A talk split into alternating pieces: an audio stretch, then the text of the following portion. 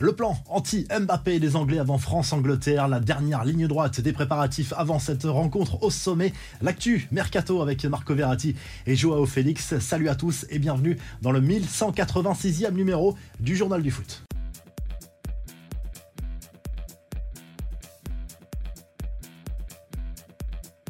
Les Bleus préparent très sereinement leur quart de finale du mondial contre l'Angleterre programmé ce samedi au Qatar. L'ambiance est excellente au sein du groupe, comme le montrent les différentes images diffusées par la Fédération française de football. Kylian Mbappé, lui, a retrouvé l'entraînement collectif dans la bonne humeur. Olivier Giroud a reçu un cadeau de la part de la FFF. Noël Legrette lui a remis un maillot pour son record de buts, inscrit sous la tunique tricolore, un maillot floqué du numéro 52. En tout cas, ce France-Angleterre déchaîne véritablement les passions pour les supporters. Certains billets sur le marché noir se négocie à plusieurs milliers d'euros, voire jusqu'à 11 000 euros pour les billets privilèges l'actu du mondial et on regarde comment les Anglais préparent ce fameux match. Selon la presse anglaise, les Three Lions sont un plan béton pour tenter de limiter l'influence de Kylian Mbappé.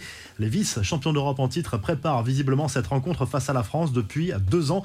L'idée serait de faire reculer l'attaquant parisien le plus possible en jouant la carte de l'offensive dans ce couloir gauche. Stratégie à double tranchant forcément. Kyle Walker, lui, était en conférence de presse. C'est lui qui aura notamment en charge d'arrêter Mbappé. De nombreuses questions des journalistes étaient orientées sur l'attaquant français et le défenseur anglais n'a pas apprécié du tout. Pour lui, l'équipe de France a d'autres arguments. L'actu du Portugal maintenant tourne encore et toujours autour de Cristiano Ronaldo. Selon les infos de Record, la star de l'équipe aurait carrément menacé de partir lorsqu'il a appris sa non-titularisation pour le huitième de finale de la Coupe du Monde contre la Suisse. Information à prendre avec des pincettes, mais lorsqu'on connaît l'ego de CR7, on peut penser qu'il a forcément très mal réagi. On l'a vu d'ailleurs très marqué sur le banc lors de ce match. Clap de fin pour Eden Hazard. L'international belge a annoncé sa retraite internationale mercredi. Le joueur du Real Madrid termine sur une note amère après l'élimination de la Belgique dès la phase de poule de la Coupe du Monde. Du côté de l'Allemagne, elle aussi prématurément éliminée dans ce mondial, la fédération a choisi de maintenir sa confiance à Hansi Flick au poste de sélectionneur. Il va devoir remobiliser tout le monde en vue de l'Euro 2024 qui aura lieu en Allemagne d'ailleurs. Il va falloir faire un grand ménage sans doute. C'est un choix qui divise en Allemagne parce que Flick est accusé d'avoir favorisé les joueurs du Bayern lors de cette compétition et cela aurait joué sur l'ambiance globale pendant cette Coupe du Monde. Vinicius Junior lui a profité d'un jour de repos pour se rendre dans un célèbre restaurant de Doha pour déguster la fameuse viande couverte d'or, ce qui a déclenché une polémique.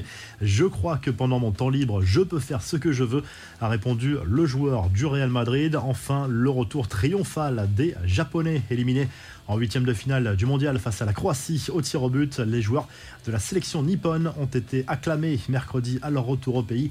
Une foule immense les attendait à l'aéroport de Tokyo. Allez, on passe aux infos et rumeurs du mercato. Marco Verratti va-t-il finir sa carrière au Paris Saint-Germain? On sait que le joueur est très attaché au club parisien qu'il a rejoint à l'âge de 18 ans seulement. En tout cas, le milieu de terrain italien va prolonger jusqu'en 2026. Un accord total a été trouvé pour deux années supplémentaires. S'il va au bout de ce nouveau bail, Verratti aura 33 ans.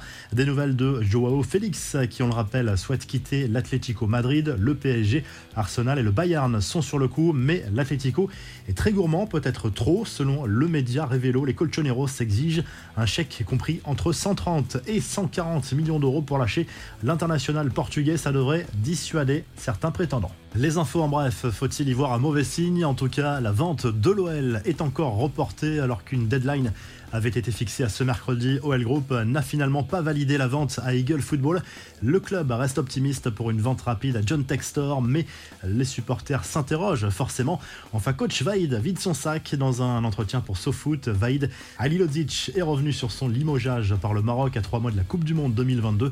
L'entraîneur franco-bosnien était convaincu de pouvoir accomplir un mondial de qualité sans certains éléments comme Hakim Ziyech qu'il ne voulait plus dans cette équipe. Il tacle la fédération qui a voulu lui imposer des choix Certains refusaient de jouer pour le Maroc parce qu'ils avaient des entourages qui préféraient qu'ils jouent pour l'Espagne, l'Italie ou la France. Et après, ils changent d'avis quand il y a une Coupe du Monde à lâcher le technicien.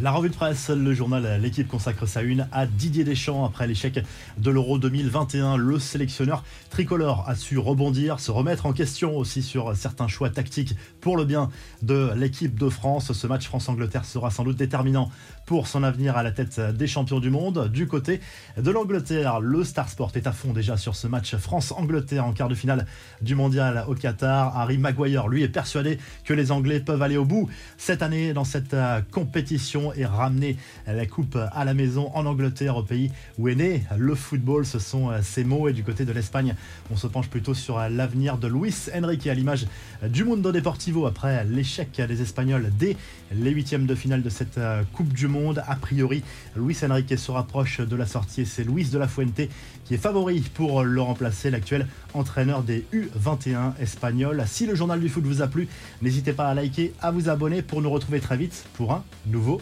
Journal du foot.